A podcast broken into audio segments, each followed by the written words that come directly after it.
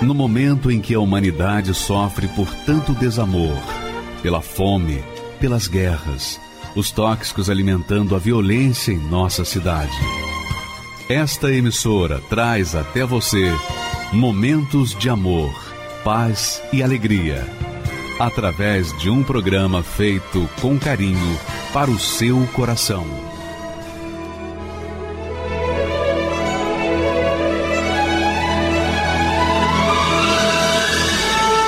E agora, com você, a Palavra Amiga do Bispo Macedo.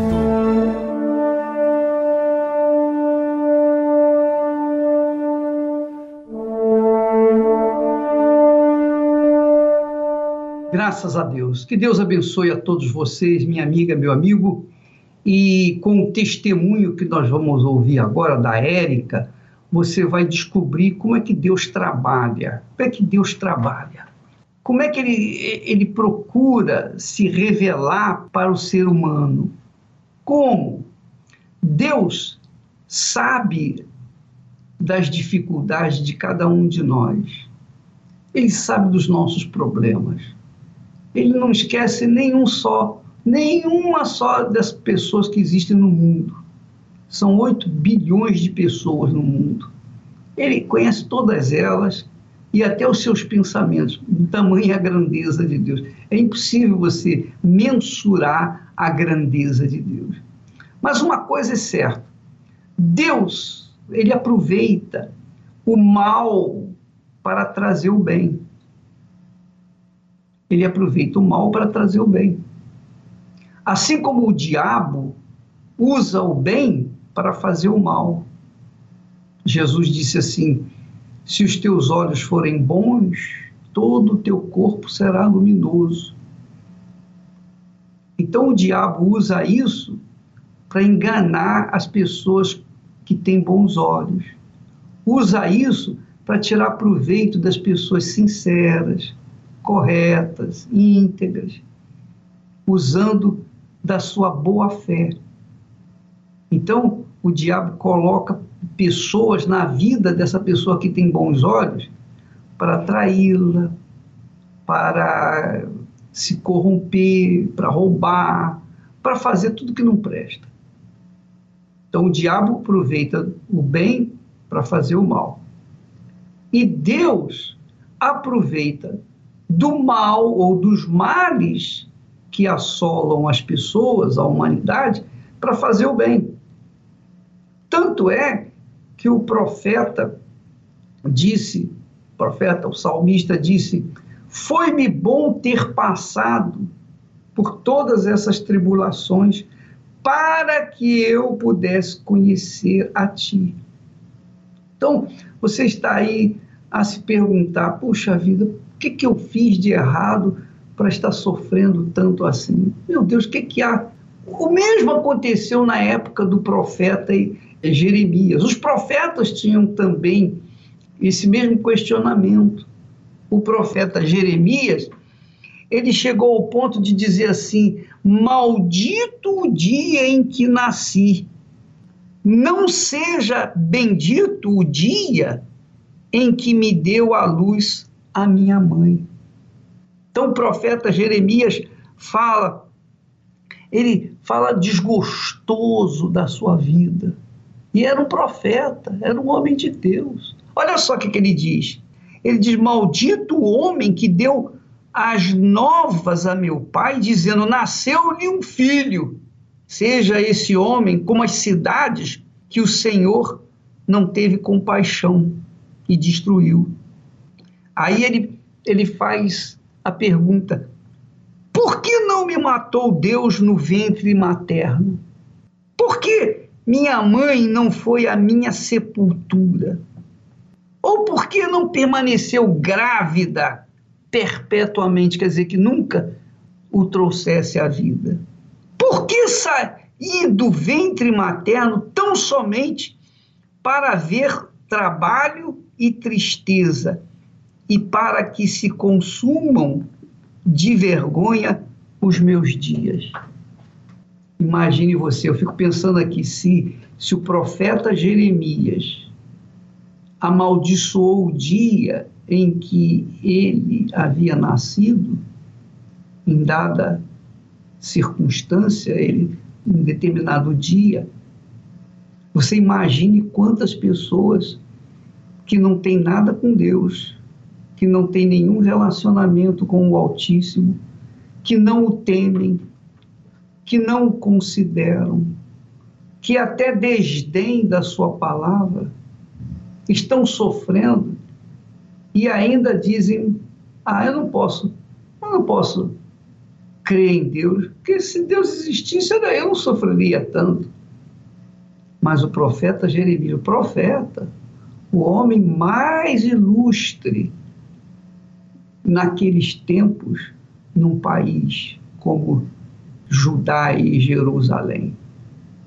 Minha amiga, meu amigo, esses questionamentos com respeito às dores, aos problemas, às situações que nós passamos, não são nada, nada, absolutamente nada, em relação àquilo que Deus quer fazer através de nós. Porque Jeremias foi o homem usado por Deus, como foi o profeta Isaías e outros tantos profetas. Jeremias era, digamos assim, um tipo do Senhor Jesus. Então, o que eu quero dizer para você é que qualquer que seja a sua situação crítica, problemática, Deus permitiu isso, permitiu esse mal todo, permitiu essa pandemia no mundo inteiro para que as pessoas despertassem a fé, para que as pessoas olhassem um pouquinho para o alto. Porque até aqui os homens continuavam vivendo a lá vão ter, continuavam vivendo as suas libertinagens, seus pecados. Ninguém se importava com Deus, ninguém dava atenção para o que ele fez enviando Jesus para morrer pelos nossos pecados. Então, as pessoas estavam distraídas, curtindo a vida. Quem tinha dinheiro tinha o poder, aparentemente era feliz. E quem não tinha dinheiro se virava para tentar conseguir algum para poder comer, etc. Mas o fato é que poucos estavam interessados nas coisas de Deus, naquilo que é eterno. E talvez todos os problemas que você vem enfrentando, seja com desemprego, seja com já não tem mais dinheiro para comprar comida, preocupação com os seus negócios, com os seus empregados, com os seus compromissos, compromissos de um empresário, você está apavorado com essa situação, com essa pandemia, no mundo inteiro, todo mundo está assim.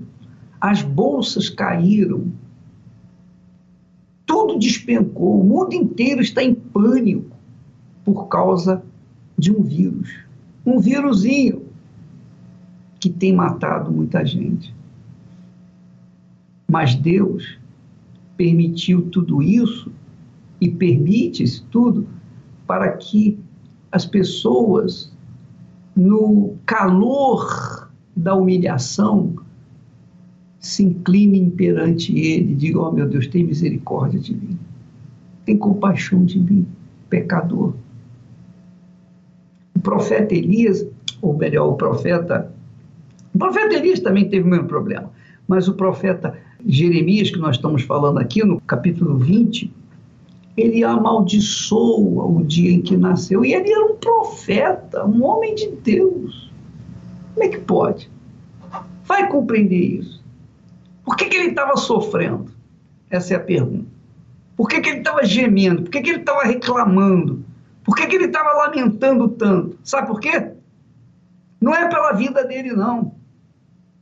Não é porque estava faltando pão para ele, não. Não é porque faltava comida, faltava a roupa para ele, não. Não, não era isso, não. Ele estava desesperado, ele estava aflito, porque ele gritava, ele falava alto, de bom som, e ninguém ouvia a voz de Deus através dele. Ninguém dava ouvidos à voz de Deus. Então isso o angustiava, o desesperava. Como se ele dissesse: Meu Deus, por que, que o Senhor me chamou para profeta se esse povo não quer nada contigo? O Senhor quer que eu fale para ele a, a, respeito do teu amor, da tua misericórdia, da tua compaixão, da tua justiça, mas eles não estão nem aí, eles não estão nem ligando, nem ligando. Eles estão dando de ombros para tudo que nós falamos, que eu falo. Então, ele, o profeta, estava angustiado porque o povo não queria ouvir a voz de Deus. Então, Deus Deus permitiu que Nabucodonosor viesse invadir Jerusalém. Viesse invadir Jerusalém. E ele, ele, Deus, disse para aquele povo: Olha, diz a esse povo, Jeremias, assim diz o Senhor: Eis que eu ponho diante de vós o caminho da vida e o caminho da morte. Cada um escolhe o que fazer. Se você quer o caminho da vida, você vai me obedecer. Se você quer o caminho da morte, faça o que você bem entender. E essa é a palavra para você que está me assistindo nesse momento, está desesperado. Se você quiser ouvir a voz de Deus, ele vai te salvar. Se você quiser dar de ombros para a voz dele, se você virar as costas para ele, ele não vai fazer nada por você. Ele não vai fazer nada por você. Mas é, é preciso que você tenha essa consciência de escolher. Deus oferece a vida, a bênção, mas permite também a morte e a maldição. E cada um, cada um tem que escolher por si próprio. Você escolhe o quê? O que, que você escolhe? Se você quiser escolher a vida, então você tem que abraçar a palavra de Deus, ouvir a palavra de Deus e seguir a palavra de Deus, obedecer a palavra de Deus.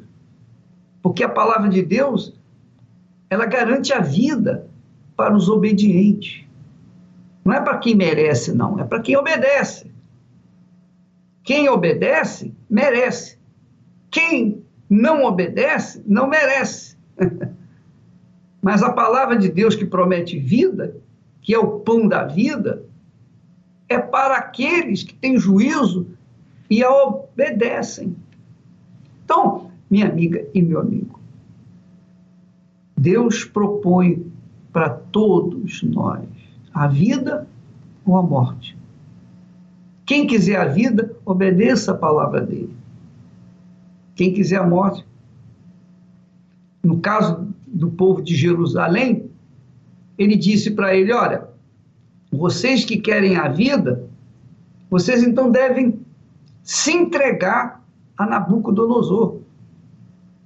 Devem se entregar. Porque ele está fazendo o que eu quero. Se entregue a ele, se renda a ele, e vocês vão viver. Mas se vocês ficarem agarrados a essa cidade, que eu vou queimar, vocês vão morrer, vocês vão morrer, ninguém vai sobrar. Então, o povo de Jerusalém sabia pela profecia de Jeremias que ia acontecer: vida para os que obedecessem, morte para os rebeldes. É sempre assim: vida para os que obedecem à palavra de Deus, morte para os que ao desobedecem. E cada um tem que decidir por si só. Você é o seu juiz. Você é o seu juiz. Eu sou o meu juiz. Eu julgo a minha causa. Eu escolho a vida. E você? Nós vamos assistir um testemunho da Érica que fala muito a esse respeito, que diz muito a respeito do, das pessoas que têm a chance de escolher o bem ou o mal a vida ou a morte. Está nas mãos de você escolher o seu destino, fazer o seu destino. fazer o seu destino, escolhendo obedecer a palavra de Deus. Vamos assisti-lo. Meu nome é Erika Galon, eu cresci numa família onde os meus pais sempre lutaram para me dar o melhor, mas faltou muita é, instrução para nós. Na minha família tinha muitos casos de pessoas que bebiam muito. Os meus tios, é, o meu avô bebia muito a ponto de chegar alcoolizado em casa, da minha avó ter que carregar ele para chegar em casa. Meus tios alcoólatras mesmo, perdi um tio até mesmo por conta da bebida. Então era uma coisa assim que carregava na minha família, o alcoolismo. E aos meus 15 anos eu me tornei mais uma participante disso, mais uma na família alcoólatra.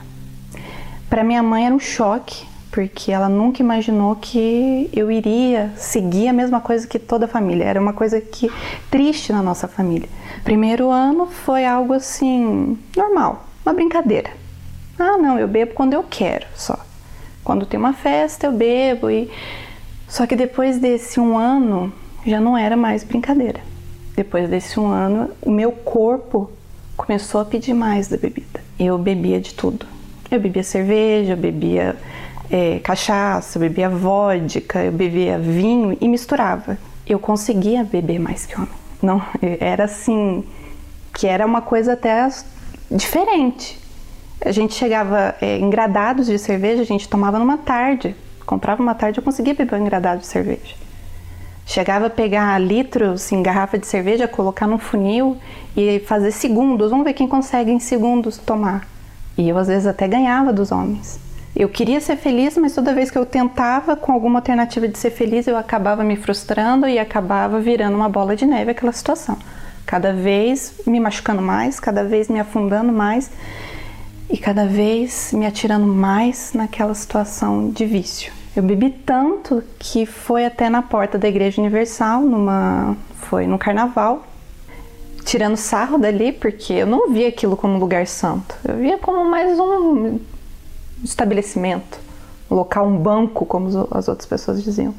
Sentada ali, eu tinha comprado uma garrafa de vinho, caí, bati a cabeça, tive um traumatismo craniano e em seguida um coma alcoólico. E só e eu tinha prometido para meus pais, falei, eu não vou mais beber.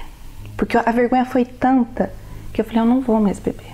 Eu e eu, eu via o, o que eu tinha causado para minha família. Os meus pais sempre lutaram para me dar o melhor e eu estava ali destruindo por conta daquilo. Mas passou alguns meses, lá estava a Erika sentada num bar, bebendo de novo. Para dormir era terrível, muito terror noturno. Eu ia dormir, virava, parecia que tinha alguém do meu lado. Cheguei no, no Espiritismo, buscando uma solução, buscando uma resposta para aquilo que eu estava sentindo. E aí, chegando lá, um lugar todo escuro.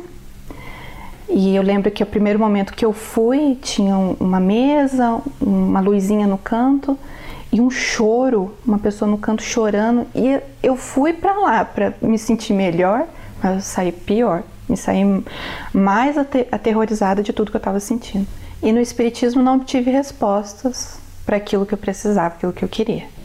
Mas, contrapartida, a igreja evangélica era assim, jamais. Era arriscado de opção. Ainda mais a Igreja Universal, que é onde eu sentei lá e bebi. Eu olhava a Igreja Universal como realmente jamais ir lá para ser roubada, é, ser crente. Então, assim, ir para uma igreja evangélica era sem opção. Mas a minha vida estava tão bagunçada, eu estava desesperada, eu precisava de ajuda. E eu fui. E eu estava passando ali pela porta onde um dia eu estava sentada ali, me embebedando, mas quando eu passei por aquela porta, tudo mudou ali, quando eu entrei por ali naquele domingo, eu entrei já recebendo paz. Como, como entender que outrora um, uma, uma porta onde não me trazia nada, naquele momento foi a porta onde me trouxe paz, que eu tanto busquei. E naquele dia, logo que eu entrei, tudo foi muito maravilhoso. E teve uma palavra que eu saí dali pensando naquela palavra, aquilo me impactou, que era aquele que me serviu, o Pai o honrará. E aquilo criou um, um, um desejo em mim, uma incógnita em mim, mas honrar quem? Servir a quem? Como? Como eu vou servir? Porque eu achava que Deus era algo que eu não. Como que eu vou me aproximar de Deus? Deus é um homem muito ocupado. Que eu, e ali eu vi o pastor falando com Deus. Eu vi o pastor se, levando as pessoas a se aproximarem de Deus. Ele falando: fale com Deus. Eu me senti assim maravilhada, porque eu, eu pude chegar em quem eu tanto desejava. Eu pude chegar até Deus. Eu queria paz. O que eu queria era felicidade. Eu queria ser amada, que eu não era, não me sentia amada, eu, não, eu me sentia rejeitada. Então o que eu pedi para Deus era isso: me dá da sua paz. Eu quero, eu quero ser livre. Eu quero me libertar disso, me libertar da bebida, me libertar dessas prisões que eu mesma criei. Eu mesma fui me trancando diante de tudo. E de fato, naquele dia, eu fui assim, como se tivesse aberto a porta e falado assim: pode sair, Erika, você está livre. Então ali começou assim, começou a criar um desejo. Peraí, se no primeiro dia eu já obtive tudo isso, uma alegria, uma libertação interior, o que mais ele pode me dar? E eu fiquei pensando, aquele que me serviu, o Pai honrará. Então eu comecei ali a sentir o desejo de honrar a Deus. E eu estava tão feliz de tudo aquilo que eu estava recebendo de Deus que a bebida já não não encaixava mais naquilo. Então eu realmente renunciei tudo aquilo. Eu arrisquei da minha vida a bebida. Não precisei de tratamentos, até mesmo antes, minha mãe já tinha me tentado levar em, em médicos, mas aquele momento foi uma decisão. Eu não quero mais. E eu queria ser selada, eu queria que ele viesse realmente estar dentro de mim, não só do meu lado, como ele estava, ali me guiando, me guardando, mas eu queria de fato o Espírito Santo dentro de mim. Então eu comecei a buscar mais. E aí eu fui, me preparei, coloquei a melhor roupa, fui em jejum na mesma igreja onde tudo aconteceu. Sentei no primeiro banco e naquele momento, assim, na hora que eu estava sedenta para o momento que ia começar a busca. Quando começou a busca, o pastor ele até comentou: hoje vai se iniciar a construção do templo de Salomão. E aí passou a projeção do templo e eu olhei para o templo e falei: Deus, é isso. Eu quero ser como templo. Eu quero ser templo do Senhor. Eu quero que o Senhor venha me usar assim como templo. Para que todos, quando verem o templo, vão ver o Senhor, a glória do Senhor. Eu quero que a minha vida seja para a glória do Senhor. Eu quero que o Senhor venha morar dentro de mim e me usar. E, e foi ao começar a busca, eu recebi. E eu recebi assim uma alegria que era diferente de todas as alegrias que eu já tinha recebido no mundo. Foi uma coisa que é como se preenchesse aquele vazio, preencheu por completo, uma paz. E depois daquele dia eu comecei a ver diferença em mim. Eu já estava vendo diferenças através de conhecê-lo. Mas após o recebimento do Espírito Santo é diferente. Eu me tornei uma outra pessoa de fato. E não era mais um sacrifício ser diferente fazer certas coisas, aquilo se tornou a minha identidade. Ele se tornou a minha identidade. Então eu já era uma pessoa calma, que antes eu não era. Eu tinha o desejo de falar de Jesus para as pessoas. Antes eu tinha até um pouco de vergonha, mas ali não. Eu lembro que eu reuni minhas amigas, falei de Jesus para elas, falava para minha, minha família, saía para falar das pessoas na cidade. Eu não tinha vergonha de falar de Jesus e o desejo de realmente ajudar aquelas pessoas que, como eu um dia sofri, como um dia eu fui massacrada, mas que ali eu recebi vida e a alegria que eu tanto queria. E aquela palavra que eu vi primeira vez que eu entrei na, na igreja, ela se tornou real na minha vida, viva de fato, aquele que me servir, o Pai honrará. E naquele dia, eu de fato fui honrada por Deus. Hoje eu sou uma mulher casada, Ele que me guiou até mesmo para escolher a pessoa certa. Ele me guia para tudo. Eu tenho meu marido, mas se o Espírito Santo não estiver acima, eu não vou saber lidar. Eu não vou saber ser uma boa esposa. Eu não vou saber honrar o meu marido como se deve. Se eu não tiver o Espírito Santo em primeiro lugar, quando vier uma situação complicada, eu vou ficar perdida. Eu não vou saber como lidar, eu vou botar os pés pelas mãos e eu vou ficar desesperada. Mas como ele é o primeiro, nos momentos difíceis eu recorro a ele. Então por isso a importância dele ser o primeiro. Se eu não o ter como primeiro, eu vou inverter as coisas e eu não vou saber lidar com tudo aquilo e aí eu vou criar problemas. Não troco o Espírito Santo por nada. Jesus é o primeiro na minha vida. Muitos se perguntam: por que Deus permite que tudo isso aconteça? Na verdade, o que tem atingido os quatro cantos da terra e que temos visto são profecias bíblicas que inevitavelmente vão acontecer para se cumprir as Escrituras, os sinais que antecedem o retorno do Senhor Jesus. Mas por outro lado, Deus sempre permitiu que a humanidade passasse por momentos difíceis. Mas a pergunta é: por quê? Observe que quando tudo vai bem, quando o vento está a favor, o ser humano tende a se relaxar confiar na sua própria força e muitos passam a se achar autossuficientes, se esquecendo de Deus e até zombando dele. Mas são em momentos como esse que vemos o quanto não somos nada.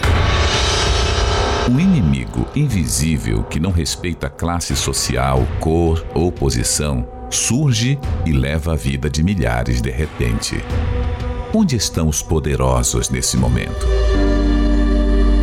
Todo o seu dinheiro e poder são suficientes para frear o avanço desse vírus. E é aí que observamos a fragilidade e insignificância do ser humano, que só assim para para refletir e se prostrar diante do único Deus. É nas tempestades, nos momentos difíceis, que mais o ser humano se humilha diante do Altíssimo e busca sua dependência. Veja o que o salmista declarou: Foi-me bom ter eu passado pela aflição para que aprendesse os teus decretos. O deserto te ensina muito mais do que nos pastos verdejantes. Quantos que não oravam mais e passaram a orar? Quantos que estavam brincando com a sua vida espiritual e despertaram, consertando-se com Deus?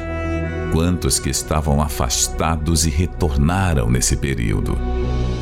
Deus às vezes não muda a situação, mas usa a situação para mudar você. Ele também usa esse momento para que a fé dos que o servem seja testada. Muitos nesse período descobriram que passaram a vida inteira construindo sua casa na areia.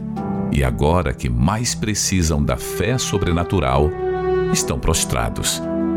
Mas uma coisa é certa: aqueles que estão com a sua vida construída sobre a rocha passarão pela tormenta inabaláveis. A tempestade vem para todos, porém só permanece de pé quem ouve e pratica a palavra. Deus não impede de sermos lançados na cova, mas fecha a boca dos leões. Deus não impede que sejamos lançados na fornalha, mas não permite que um só fio de cabelo queime da nossa cabeça. E é nesta fé que iremos passar por tudo isso, e no final você vai ver. Sairemos mais fortes. A quem livrei do abismo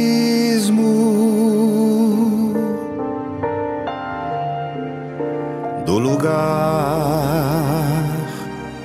mais longínquo da terra.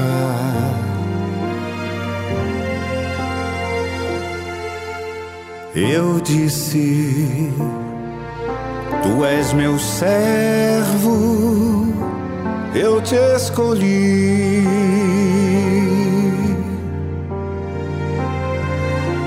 Não temas que não te rejeitei.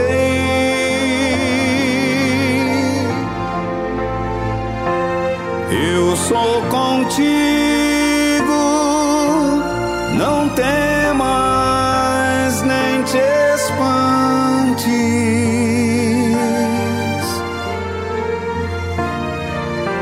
Eu sou teu Deus, eu sou teu amigo. Te fortaleço e te ajudo.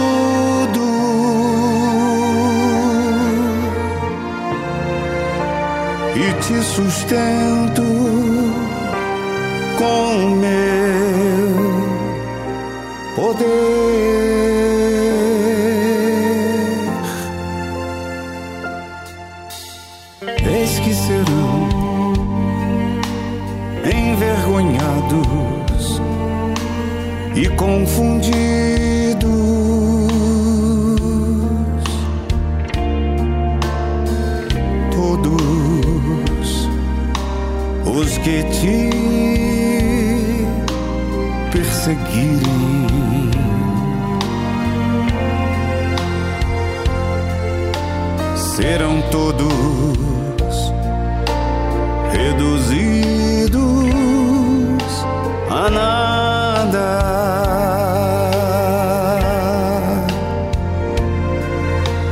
Aqueles que demandam contra ti.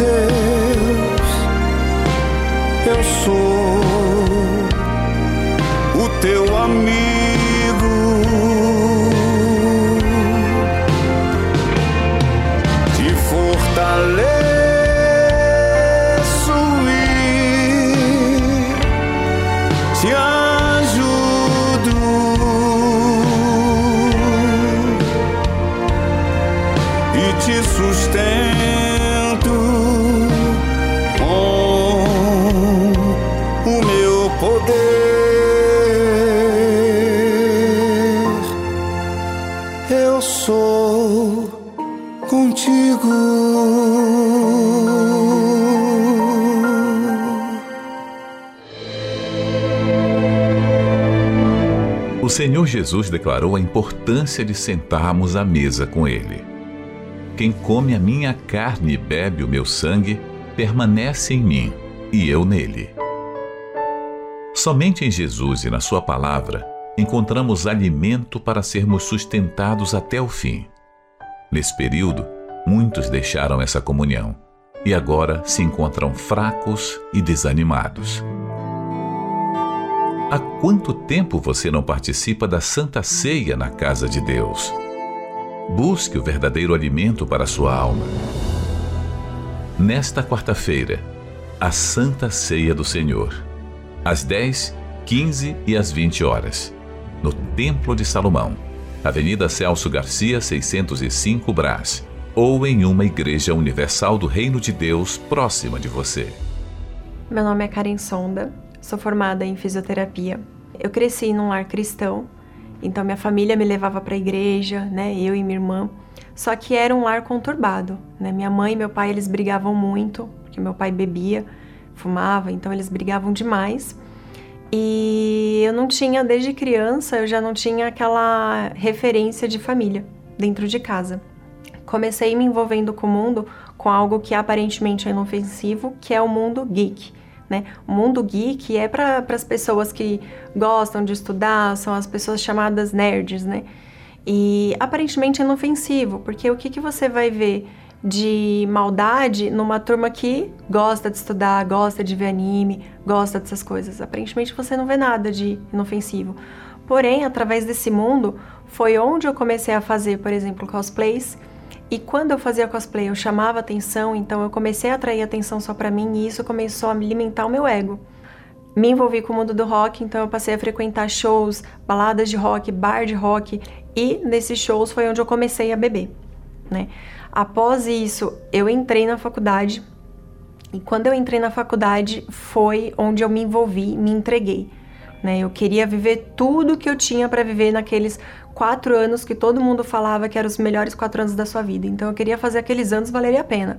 Então o que falavam para eu fazer, eu fazia. No período da faculdade, eu me envolvi com drogas, eu me envolvi com cigarro, eu me envolvia com bebida direto, me envolvi com mulheres, só que sempre buscando preencher o vazio. Esse período, né, nessas festas que eu ia, que eu ia muito para festa, que o pessoal da faculdade se juntava, ia para uma chácara fazer churrasco, eu bebia até da PT. Foi que é o perda total, né? Que a gente nem, nem sabe o que, que aconteceu. Então subia em balcão, eu passava vergonha, fazia os outros passarem vergonha. Era assim que eu me envolvia com as mulheres, era assim que eu saía beijando qualquer pessoa que aparecesse na frente. Não tinha filtros. Então, quem quisesse, eu estava ali disponível. Eu comecei a buscar uma pessoa para me relacionar, né? Porque os rapazes, eles nunca queriam nada sério comigo. Eu ficava com vários. E ninguém queria nada sério comigo, ninguém queria me assumir como namorada, ninguém queria pensar no futuro comigo. Me envolvi no relacionamento de quatro anos com esse rapaz, mas eu, eu ainda estava buscando preencher de alguma forma o vazio. Porque esses quatro anos de relacionamento com ele, nós tivemos momentos muito felizes, só que não tinha respeito. Né? Ele acabou me traindo. Também depois dessa traição, eu, eu escolhi permanecer com ele porque eu comecei a fazer dele o meu sol, então eu já não conseguia me ver no mundo sem ele. Então eu acabei me sujeitando a coisas, a, a, a falta de respeito, né? Só para ficar com ele. Eu concluí a faculdade, né? Eu acabei concluindo também a faculdade como uma aluna de destaque. Então acabei me sobressaindo, né? Porque eu me empenhava muito nas coisas que eu fazia. E depois de seis meses, logo entrei na pós-graduação, num dos melhores hospitais, né, do, da América Latina, inclusive, na pós-graduação, era o meu sonho entrar, então tava tudo dando certo na minha carreira. Aí ele terminou comigo.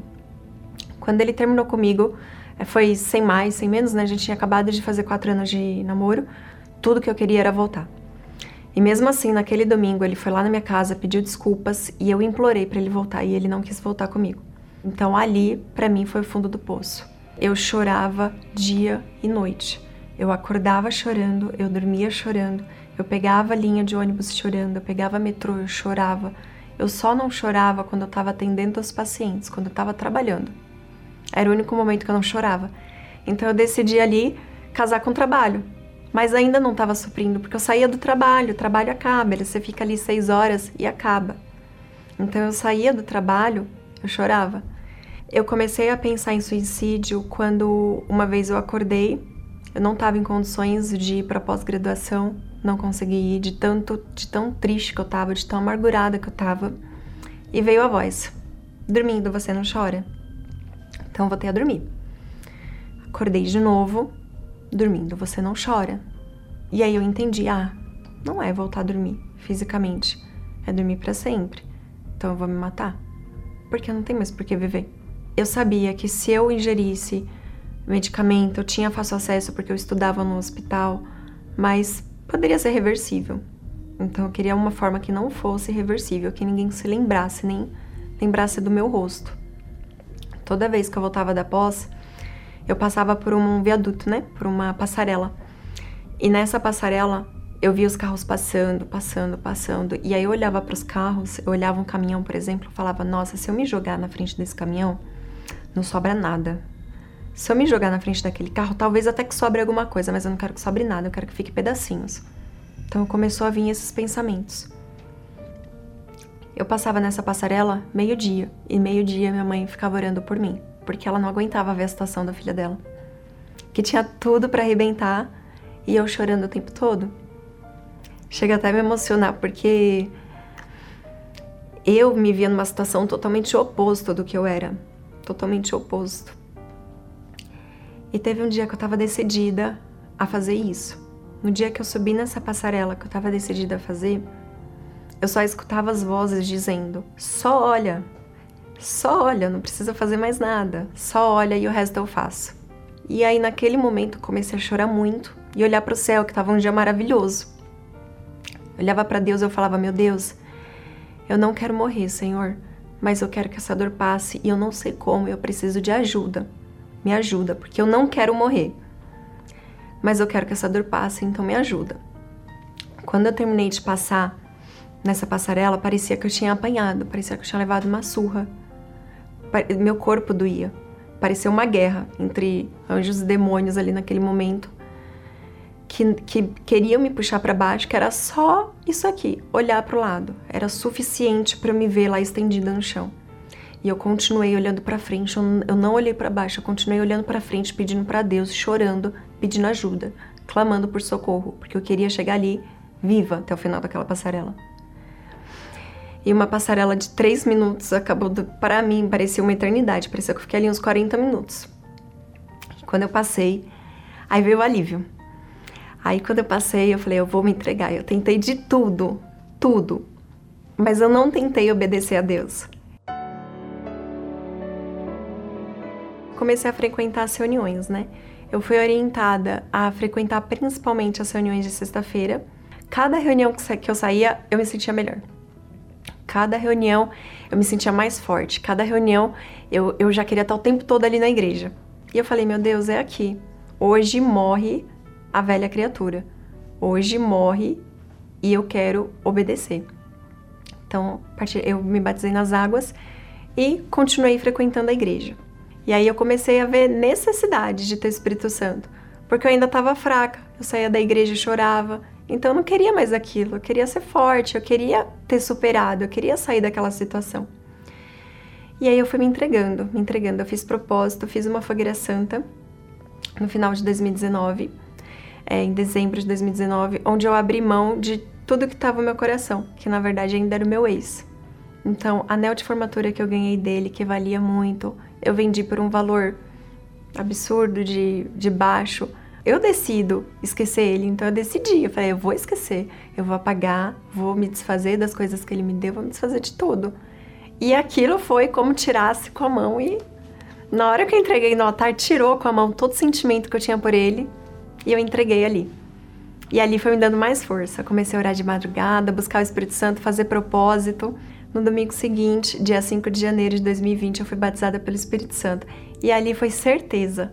Foi uma alegria que, meu Deus, eu queria passar, eu queria sair da igreja com uma força assim que a, a alegria saiu junto comigo. Ali, não era só nos momentos das reuniões que eu, eu saía da igreja e chorava. Não, a alegria estava ali de novo. Eu saía da igreja, eu estava feliz eu saí da igreja, estava forte. E a paz, aquela. preencheu tudo aquilo que eu queria preencher, que eu busquei tantos anos preencher, preencheu naquele momento. E, e a vontade de ali, a sede de, de passar para o próximo, falar: olha, você pode conhecer Deus como eu conheci, você pode ter um relacionamento com Deus. Eu queria mostrar aquilo para todo mundo. E as pessoas começaram a ver isso. Quando eu recebi o Espírito Santo, eu fiquei imaginando, meu Deus, a carreira, a carreira tem uma carreira ótima, tem um emprego ótimo, mas isso não é nada perto da felicidade que ele traz. O que eu tive no mundo, os momentos felizes que eu tive no mundo, não é nada perto do que Deus tem pra gente. Porque é muito maior e a gente não enxerga. A gente não enxerga quando a gente está no mundo. Por isso que a gente fica buscando momentos felizes. Mas quando a gente para e olha para Deus, Ele te mostra o que você está buscando. E Ele me mostrou eu, eu tive uma experiência com ele, eu conheci Deus. Então ali preencheu tudo que eu queria, tudo. Qualquer dificuldade que viesse, eu falava, não, eu vou, vou para cima. E, e, a dificuldade que vinha antes me deixava para baixo, eu falava, poxa, agora não tá dando certo. Hoje, você dá graças a Deus. Eu não olho, eu olho para dificuldade, eu dou glória, porque eu sei que tá certo. Eu falo, meu Deus, obrigada por essa guerra, porque tá certo, tá certo o caminho. Karen de hoje é uma Karen realizada, é uma Karen feliz, é uma Karen com paz. Eu tenho, eu, eu exalo, eu quero exalar isso para todo mundo. eu quero trazer as pessoas para conhecer isso que eu tive, porque foi a melhor experiência que eu tive na minha vida. Nada, nada se compara, nada se compara ao amor de Deus. Nada, nada. E hoje o que eu tenho, as coisas que eu conquistei, o emprego, o cargo, a, o cargo de confiança que me deram, foi graças à capacidade que o Espírito Santo me deu. Então ele eu não abro mão. Pode tirar tudo. Até família, tudo. Menos o Espírito Santo. Porque é ele que dá força, então não tem como.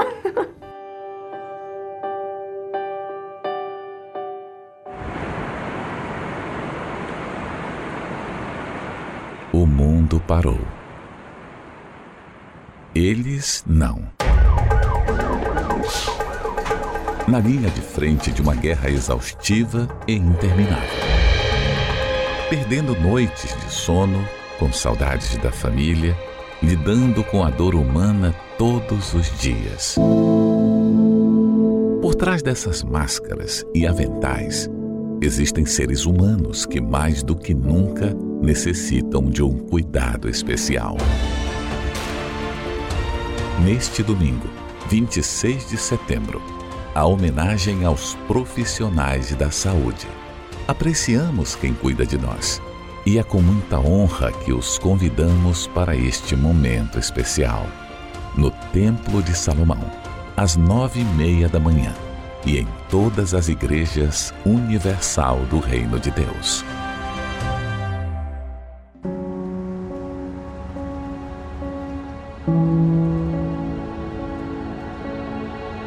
Eu queria, neste momento, orar por você. Especialmente você que está sofrendo, desesperado. Você que se encontra no fundo do fundo do fundo do poço. Deus se encontra aí com você que está sofrendo, gemendo. Você que está aí se sentindo a pior das criaturas. Você está aí bebendo. Você está aí usando drogas. Você perdeu o seu casamento. Você está pensando, não tem mais sentido na minha vida. Se meu marido me deixou por outra mulher, não faz mais sentido eu viver. Está sendo assim a sua vida? Você quer parar essa dor sem precisar tirar a sua vida? Nós vamos mostrar para você. Não é preciso tirar a sua vida para tirar esta dor que você está sofrendo. E é assim que vidas estão sendo salvas diariamente em todo o mundo. Quando eu estava ali para tentar o suicídio, aí eu liguei a televisão. Era o programa da igreja. E aí o pastor do lado de lá, ele falou assim, Ei, você está tentando se matar. Não faz isso não. Ele falou assim, eu vou mostrar para você que teu caminho tem jeito. E naquela manhã, aquela madrugada, que era de madrugada, eu orei junto com o pastor senti, depois da oração, eu senti que saiu um peso. Eu falei, aconteceu alguma coisa. Agora imagine se essa programação não existisse.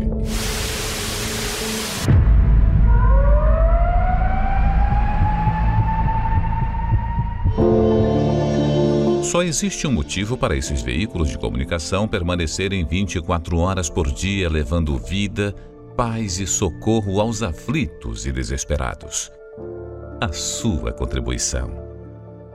É por essas antenas que alcançamos os lares dessas pessoas que necessitam da sua ajuda. Desde a época de Jesus, ele já sabia que sobre o telhado o alcance de pessoas era bem maior. O que vos digo em trevas, dizei-o em luz, e o que escutais ao ouvido, proclamai-o sobre os telhados. Seja livre aí onde você está. Seja livre desse pranto. Seja curado da sua enfermidade, desse espírito de opressão, de desespero. Seja um proclamador do telhado e ajude você também a chegarmos àqueles que não sabem mais o que fazer. Você pode doar através do site universal.org/doar. Pelo aplicativo do seu banco pelo Pix usando a chave doar@universal.org. Pelo aplicativo da Universal que você pode baixar no seu smartphone ou tablet. Todas essas informações estão no site universal.org/doar. Por favor, feche os seus olhos e vamos elevar os pensamentos a Ele. Elevo os meus olhos para os montes,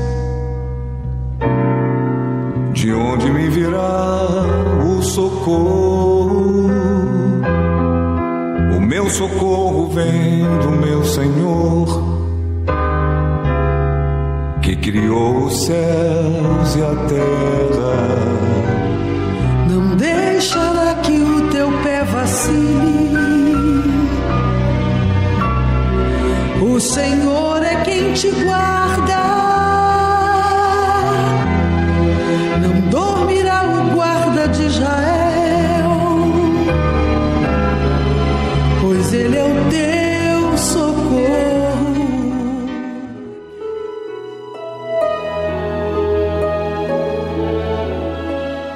Meu Pai, o Senhor é o socorro para aqueles que te invocam, para aqueles que te buscam. E agora, porque o Senhor é onipresente, está em todos os lugares ao mesmo tempo, e se importa com esta pessoa que aparentemente a família, a sociedade, os amigos não se importam, não se preocupam, não se dão conta da sua dor, das suas necessidades, mesmo porque as pessoas não sabem o que ele carrega dentro de si. Mas agora ela fala contigo. Ele decide ficar de joelhos e colocar para fora toda essa angústia, toda essa tristeza, toda esta amargura que carrega no seu espírito, na sua alma. Fale, meu amigo. Ele está aí está aí agora, segurando nas suas mãos, dizendo, como um pai que segura nas mãos do filho e diz: Fala comigo, conta para mim, o que, que você está passando? Qual é a sua necessidade? Por que, que você está assim, triste, desanimado, irritada? Desabafe, meu amigo. Desabafe com aquele que não vai lhe censurar. Meu Pai, o Senhor nunca rejeitou a ninguém. Todos que foram a ti, mesmo com intenções más, o Senhor os recebeu, o Senhor os ouviu, o Senhor os instruiu e os sinceros, o Senhor tocou e libertou. Então toca agora, liberta agora esta pessoa que decide te invocar no presídio, ele está no trabalho, em casa, no carro, não importa o lugar. Meu amigo, se possível, você que está nos assistindo pela TV ou pelo computador, coloque a sua mão sobre a palavra de Deus.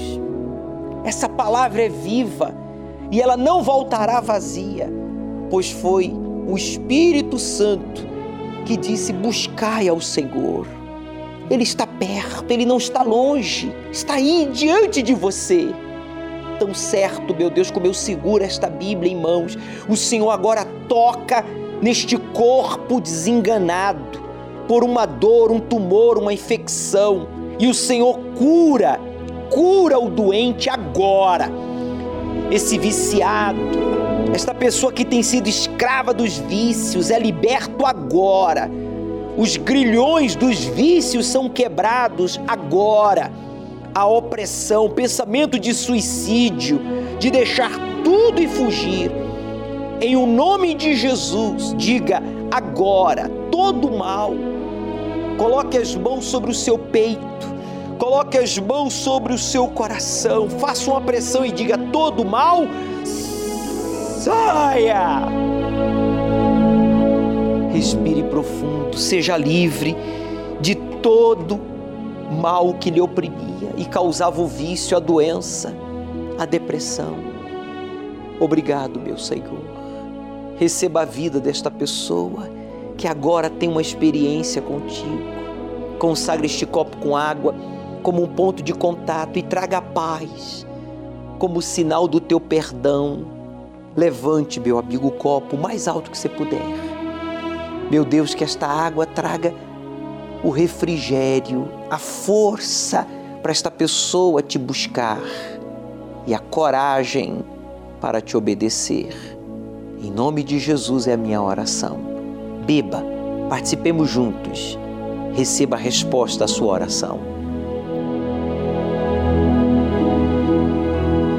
Graças a Deus.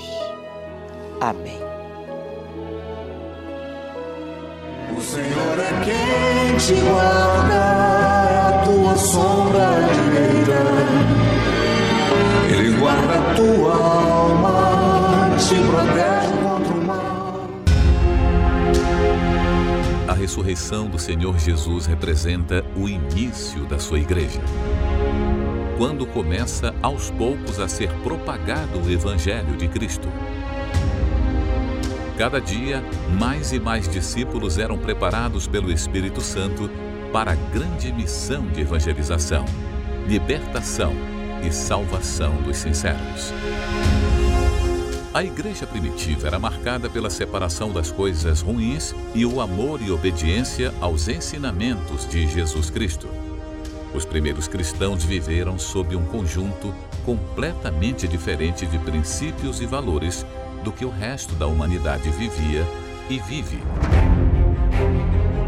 Assim foi o nascimento da igreja primitiva, que no seu primeiro amor ao Senhor Jesus era inocente e pura na fé. Mas Satanás, usando os religiosos e políticos da época, partiu contra ela através de uma cruel e implacável perseguição. Matem-no!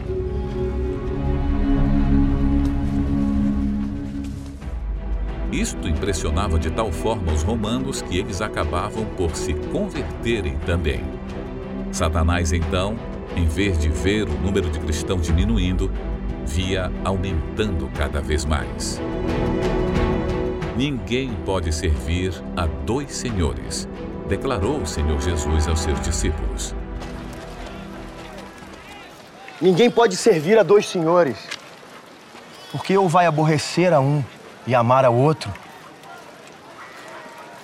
ou desprezar a um e se dedicar ao outro. No entanto, as religiões passaram a maior parte dos últimos dois milênios tentando provar que Jesus estava errado, que podemos fazer a vontade de Deus e a do mundo sem desagradá-lo. Hoje estamos vivendo uma fase de apostasia da fé. Vivemos uma era globalizada, cercados por ideias e visões de mundos concorrentes e interconectados. E os cristãos estão cada vez mais influenciados por ideias não bíblicas. Uma pesquisa conclui que apenas 17% dos cristãos que frequentam uma igreja e consideram sua fé importante têm uma visão bíblica. 61% concordam com ideias enraizadas na chamada nova espiritualidade. 54% concordam com visões pós-modernistas. 36% aceitam ideias marxistas. 29% acreditam em ideias baseadas no secularismo. Mas a base do cristianismo é bíblica e tudo que se opõe ao cristianismo se opõe ao cristão. A vida espiritual é a base para todas as outras áreas da vida. É a única tranquilidade pacífica e confiável para nos afastar das distrações deste mundo. Devemos nos ancorar nessa segurança firme e sólida que nunca muda. A fé consciente dos ensinamentos do Senhor Jesus Cristo o verdadeiro cristianismo. Porque qualquer que de mim e das minhas palavras se envergonhar, dele se envergonhará o Filho do Homem, quando vier na sua glória e na glória do Pai.